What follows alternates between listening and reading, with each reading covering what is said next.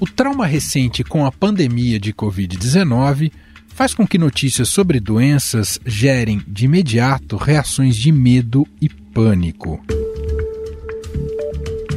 E é exatamente este estado de angústia que acomete a população do estado de São Paulo nesta semana. Tudo começou com a divulgação da morte estranhamente rápida de um casal. Afinal, o que seria? O Instituto Adolfo Lutz confirmou agora há pouco que o piloto Douglas Costa morreu de febre maculosa. Ele tinha 42 anos. A namorada dele, Mariana Giordano, de 36, também morreu pela mesma doença, só que o diagnóstico só saiu ontem. Nesta terça-feira, uma adolescente de 16 anos que estava internada em Campinas, interior de São Paulo, também acabou falecendo por causa da doença. As três mortes não foram coincidência. Todos eles participaram de uma festa em uma fazenda no município paulista.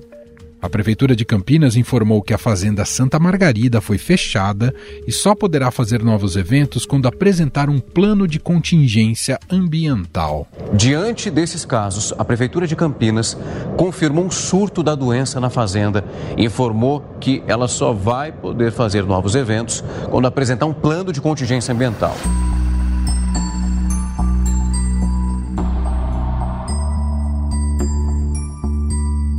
Ainda há um quarto caso de uma mulher de 28 anos que participou da festa e que veio a óbito, mas um outro evento em Campinas também passa a ser monitorado por causa de um caso suspeito.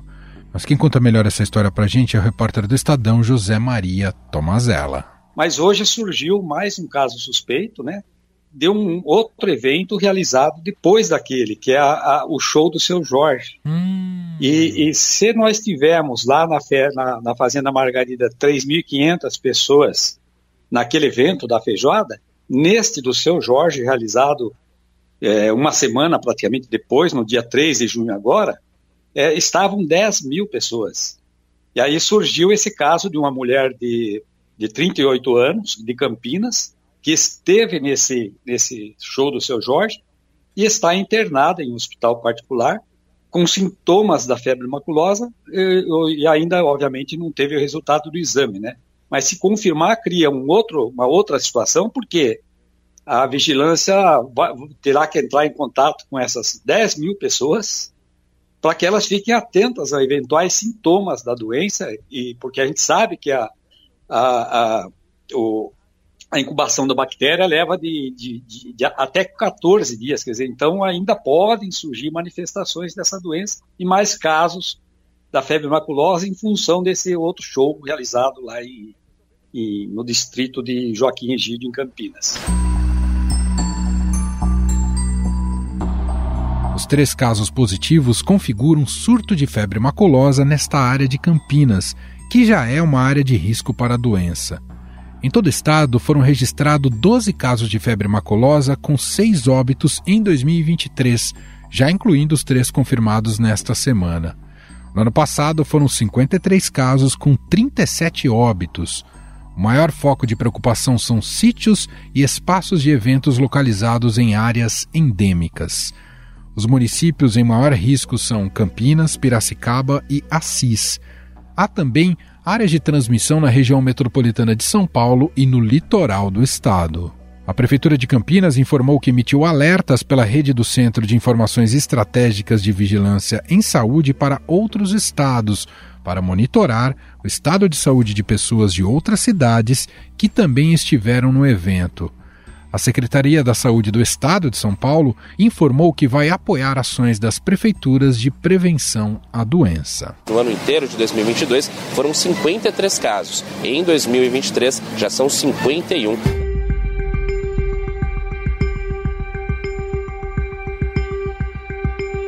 Em Campinas foi iniciada uma campanha educativa no entorno da Fazenda Santa Margarida estão sendo distribuídos folders e folhetos explicativos sobre a doença. Uma pesquisa sobre a infecção de carrapatos deve ser iniciada nos próximos dias. Aí, com as ações educativas, capacitação que houve no ano seguinte, nós voltamos a ter casos com zero óbitos. Então, isso é para mostrar que o componente ambiental continuou sendo o mesmo, né? mas o alerta, sensibilização à população e aos profissionais da saúde mudou completamente essa história.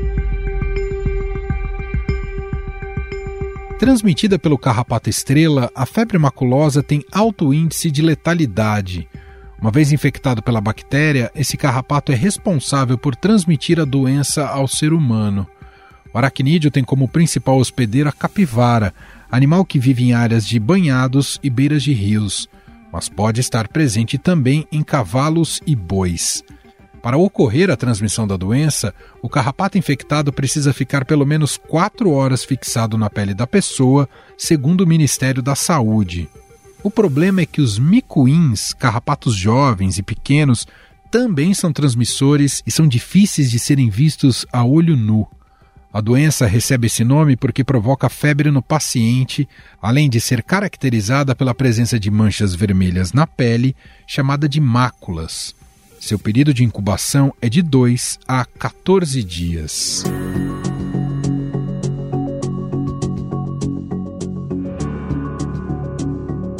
A Universidade de São Paulo já tem um estudo sobre uma proteína encontrada no carrapato estrela que pode servir para uma futura vacina contra a febre maculosa. O problema com doenças transmitidas por carrapatos não ocorre somente por aqui. A Europa passa por uma temporada de crescimento da presença do aracnídeo. Por lá, pessoas que foram picadas tiveram inchaços nas articulações, artrite e até inflamação no cérebro.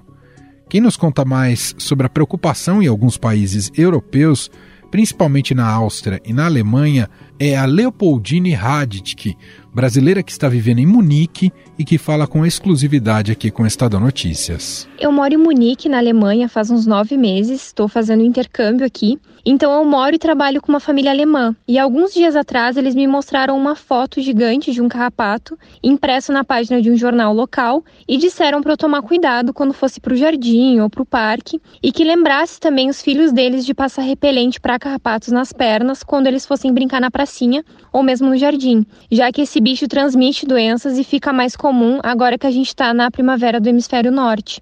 Eu acabei vendo algumas notícias no Brasil essa semana sobre doenças transmitidas por esse bicho. São doenças diferentes das daqui, mas mesmo assim são bastante sérias também. E eu pretendo me informar sobre essas vacinas aqui no país e se eu tenho acesso a elas sendo estrangeira. Afinal, corremos o risco da febre maculosa se alastrar para outras localidades?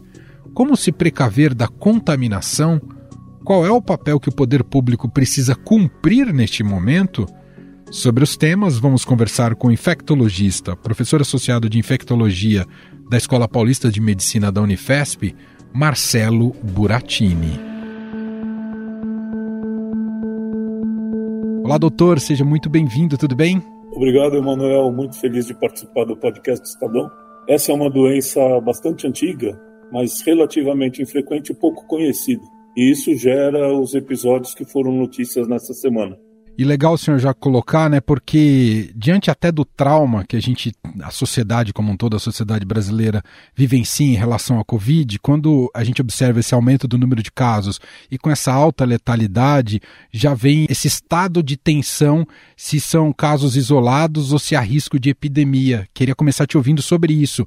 Esses casos são pontuais ou há algum risco maior associado? Não há até o momento indicativo de aumento do número de casos. Uh, nós temos em São Paulo em torno entre 50 e 100 casos diagnosticados por ano. A taxa de letalidade ou de mortalidade varia entre 30% e 70%, dependendo basicamente da suspeição diagnóstica. Tem que ser feita a suspeição diagnóstica precoce e iniciado o tratamento precoce. Essa ocorrência muito infeliz, pela concentração de um número grande de casos, nós já estamos falando em quatro óbitos decorrentes de um evento em uma fazenda, isso é uma condição bastante rara, bastante infrequente e caracteriza um surto, mas um surto porque houve um evento que congregou um grande número de pessoas num ambiente que tinha a presença do carrapato infectado. Isso não é frequente, isso é bastante infrequente, mas pode acontecer. Então veja, nós estamos falando de uma doença que já é conhecida há mais de 120 anos. Não são raras, mas não são frequentes. Porque depende do contato da população humana em áreas com grande quantidade de carrapatos e com animais de grande porte silvestre. Geralmente, capivara é o principal envolvido, mas pode ser gado, pode ser cavalo. O cachorro esteve muito associado uh, no passado como vinculador da transição, vamos dizer, da doença do meio silvestre para o meio periurbano e, portanto, levando a infecção do homem. O cachorro é um animal que vai e adentra a floresta, entra em contato com a capivara, pega o carrapato, volta para casa, traz o carrapato para casa e infecta o homem. Hoje em dia, essa forma de transmissão relacionada ao cachorro, apesar do carrapato transmissor da rickettsiosis, ele não é comum em cachorros, ele é muito mais comum em capivara. Mas ele está presente, por exemplo, em toda a Grande São Paulo, toda a região sul da Grande São Paulo e a região de Mata Atlântica, ele está presente, ele pode acometer cachorro. Uhum. Então a gente precisa ficar alerta em relação a isso. Então, pessoas que estão nessas regiões, que tiveram contato com ambiente uh, de vegetação natural, beira de lagos, locais que têm capivaras, fazendas que têm cavalos e gado criado solto em pasto, precisam tomar muito cuidado. Doutor, quais são os primeiros sintomas da doença e quanto tempo dura o período de incubação dela? A doença tem um período de incubação, quer dizer, entre o contato do carrapato com o humano até o desenvolvimento dos primeiros sintomas, de 2 a 10, 12 dias. Pode ser precoce se tiver um inóculo muito alto e pode ser mais retardado até duas semanas se o inóculo for mais baixo. Mas esse é um período de alerta. Uma vez vencido o período de incubação, a doença começa com febre alta, muita dor de cabeça, dor no corpo, mal-estar geral, e no segundo, terceiro dia começa a aparecer manchas avermelhadas, geralmente na região dos punhos, palmas, das mãos, plantas do pé, que rapidamente se propagam para o centro do corpo, envolvendo braços, região do tórax, e posteriormente essas manchas vão adquirir características hemorrágicas. Nessa fase, onde a doença já comprometeu os vasos do organismo, é uma vasculite, por isso é uma inflamação dos vasos que faz essas manchas, a letalidade é muito alta. Ela pode chegar a 70%, 80%.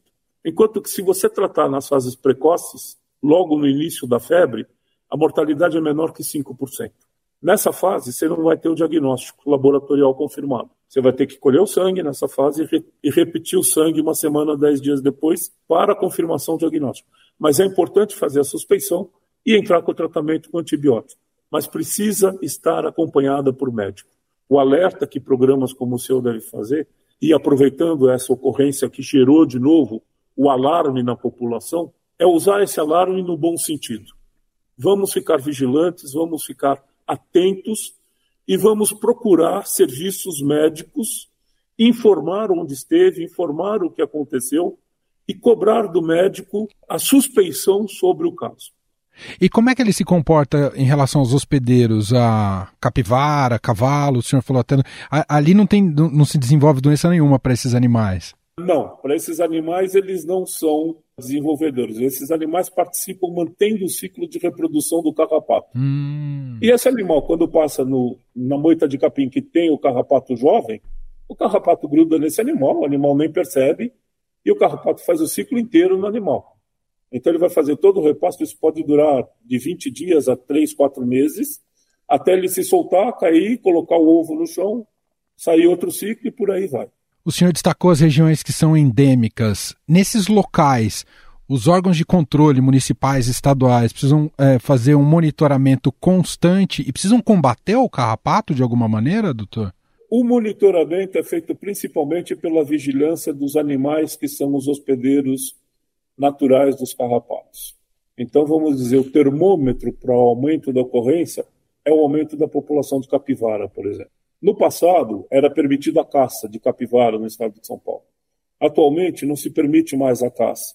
E se criou corredores ecológicos, que você mantém os cursos d'água natural com as matas ciliares intercomunicados, fazendo um mosaico ao longo das propriedades rurais do estado, exatamente para permitir a circulação e o intercâmbio dos animais. Isso, do ponto de vista ecológico do ponto de vista de sustentabilidade do meio ambiente, é muito importante mas infelizmente facilita a distribuição e a disseminação dessas doenças que são, vamos dizer, transportadas pela movimentação dos animais. Uma outra forma de levar para um local que não tem é o transporte de gado ou cavalos pelo homem, vamos dizer. Eu vendi gado de uma fazenda de uma área infectada para uma área não infectada, eu posso infectar essa nova área. Além do estado de São Paulo, estado de Minas Gerais e Rio de Janeiro também são áreas endêmicas da doença. Na verdade, Minas Gerais é o estado que tem o maior número de casos uh, recorrentemente no Brasil. Mas é pouco, é da ordem de 70 a 100 casos por ano. Quer dizer, é uma doença infrequente, mas com uma consequência muito grande se não diagnosticada a tempo. Aí a necessidade de lembrarmos e fazermos esses alertas. Clima interfere também, doutor, se é na época de, de seca ou de, de chuvas? Isso depende do ciclo de reprodução do carrapato. E normalmente as ninfas e as formas jovens do carrapato acontecem entre abril e junho. Aí começa o crescimento até novembro, dezembro, e novembro, dezembro você tem mais as formas adultas. E é um ciclo que se repete ano a ano e isso segue para sempre. Só para lembrar, nós temos uhum. um outro tipo de riqueza no Brasil, que é, ela é mais presente nos estados da Mata Atlântica, costeando a Mata Atlântica. Ela é transmitida por uma outra espécie de carrapato, que não o amblioma cajanensis, é o amblioma tito, o amblioma tigre, que é um carrapato dessa região de mata atlântica residual, que vai desde o litoral de Santa Catarina até o Espírito Santo. Então, essa forma dá uma doença mais leve, provavelmente, dificilmente ela mata. Uhum. Como a Rickettsia rickettsii, que é a febre maculosa de São Paulo, que é a doença grave que levou ao óbito dessas pessoas. Quer dizer, ela tem essa alta letalidade porque ela se no corpo, uma vez no corpo humano, ela se reproduz muito rápido e porque atinge os vasos sanguíneos, é isso, doutor? É, na verdade, essa é uma bactéria gram-negativa pequena. Ela é o que nós chamamos de uma bactéria intracelular obrigatória, quer dizer, ela só sobrevive no interior das células do hospedeiro e ela causa uma infecção disseminada. Então, uma vez que ela adentra o corpo humano, ela se espalha pela corrente sanguínea e ela atinge coração, pulmão, rim, cérebro, fígado e depois os vasos sanguíneos. E daí ela dá essa inflamação na parede dos vasos, a vasculite, que permite a exteriorização do sintoma mais classicamente relacionado à doença, que são essas manchas vermelhas na pele, é, de maneira importante. Aliás, como é que são essas manchas? São, é só coloração ou tem a, a ferida também, doutor? Não, não tem a ferida. Ela pode evoluir com uma necrose central, porque é, é como se fizesse um infarto na pele. Então você pode ter uma mancha roxa e o centro dessa mancha fica negro e depois ele pode ulcerar. Mas não, ela não está relacionada à ferida e não está relacionada à ferida do carrapato. A ferida do carrapato, o ponto de inoculação, ele vai ser mais ou menos perceptível dependendo da intensidade da reação alérgica que a pessoa tiver aos componentes da saliva do carrapato. Toda saliva de inseto tem componentes que são anestésicos e vasodilatadores, porque o inseto precisa disso para poder fazer o repasto sanguíneo. E as pessoas, às vezes, são alérgicas a isso. Ah, uma pessoa pode ser infectada mais de uma vez, desenvolver a doença mais de uma vez, uh, doutor? Não, é considerado, as pessoas que são infectadas e sobrevivem, nós consideramos que elas desenvolvem uma imunidade duradoura. Ou seja, elas vão ter uma resposta imune que vai durar teoricamente, a vida inteira. A reinfecção é um evento muito raro em rickettsiose. Nesse sentido, o governo poderia buscar o desenvolvimento de vacinas contra a febre maculosa? Isso faz sentido do ponto de vista de política pública? Uh, teoricamente, poderia. Não se justifica pelo pequeno número de casos. O desenvolvimento de uma vacina envolve um esforço tecnológico e industrial muito grande. E você teria que vacinar milhões de pessoas para proteger 50, 60 casos, isso não é viável do ponto de vista logístico, financeiro, num país que tem restrições orçamentárias em saúde como o nosso.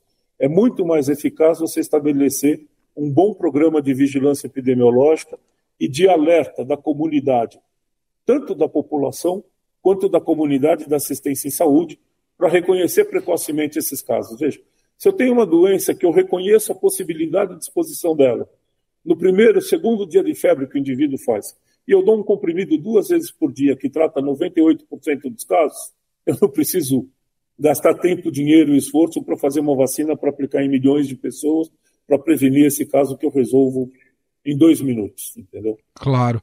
Quer dizer, nesse momento, então, além da informação, como nossa conversa que estamos tendo aqui, de esclarecimento sobre o que é a febre maculosa, quem é, está em áreas atingi mais atingidas ou tenha eventualmente é, passado em regiões que podem ter tido esse carrapato estrela, vai muito da percepção do, da, das pessoas e de buscar logo os serviços médicos. Isso conta muito para que a gente tenha sucesso, não é isso, doutor? Veja, por exemplo, a região de Campinas é uma região que tem um programa muito bom de controle de rickettsiosis. Uhum. E eles têm cartazes nas áreas de risco, espalhados pela cidade, no entorno da cidade. Qual é o problema? É que quando você passa cinco, seis, sete vezes. A primeira vez você presta atenção. Na décima vez você nem enxerga o cartaz que está lá, no mesmo lugar, entendeu? Então, Campinas agora, eu vi a notícia agora, eles estão distribuindo mais dois mil cartazes. Mas é preciso, principalmente nessa época em que começa a aumentar a população de carrapato, fazer uma outra estratégia. Usar o rádio para difundir mensagens, usar televisão para difundir mensagens, usar equipes volantes das secretarias de saúde para parar nos bares, nos locais de eventos, nas fazendas e alertar as pessoas. E, obviamente, manter um alerta constante nas unidades de saúde. o programa de saúde da família, as unidades básicas de saúde, as unidades de atendimento médico especializado, eles precisam estar alertas. Nesses locais tem que ter cartazes, tem que ter instrução de como fazer, como colher o material, como encaminhar o material para diagnóstico, qual a medicação utilizada, quer dizer, na unidade de saúde, essa informação tem que estar disponível. Em áreas urbanas como a cidade de São Paulo, são muito raros os casos, doutor? São bastante infrequentes, mas nós temos casos. Uhum. Nós temos casos na zona norte, periferia da cidade, mas principalmente na zona sul. A zona leste também, desculpa, a zona leste, bem na periferia da cidade. Ali é uma região com grande concentração de cachorros em criação semi-livre, com criação de animais são regiões quase semi-rurais essas que eu estou falando, né? Então são esses bolsões em que nós temos casos, mas são casos esporádicos, não são casos importantes. Para a gente fechar, doutor, não há motivo para pânico? Não, de forma nenhuma. Há motivo para alerta, há motivo para ficar esperto, mas não há motivo para pânico. Perfeito. Muito bem, nós ouvimos aqui o infectologista, professor associado de infectologia da Escola Paulista de Medicina da Unifesp, Marcelo Buratini, gentilmente aqui atendendo a nossa reportagem. Obrigado pelas explicações e esclarecimentos, viu, doutor? Eu que agradeço, Emanuel. Estou à disposição quando precisarem.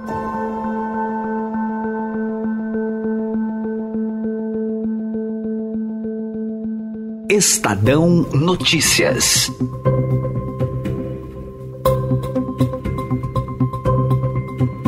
Este foi o Estadão Notícias de hoje, quinta-feira, 15 de junho de 2023. A apresentação foi minha, Emanuel Bonfim. Na produção, edição e roteiro, Gustavo Lopes, Jefferson Perleberg, Gabriela Forte e Ana França. A montagem é de Moacir Biasi. E o nosso e-mail, podcast.estadão.com. Um abraço para você e até mais.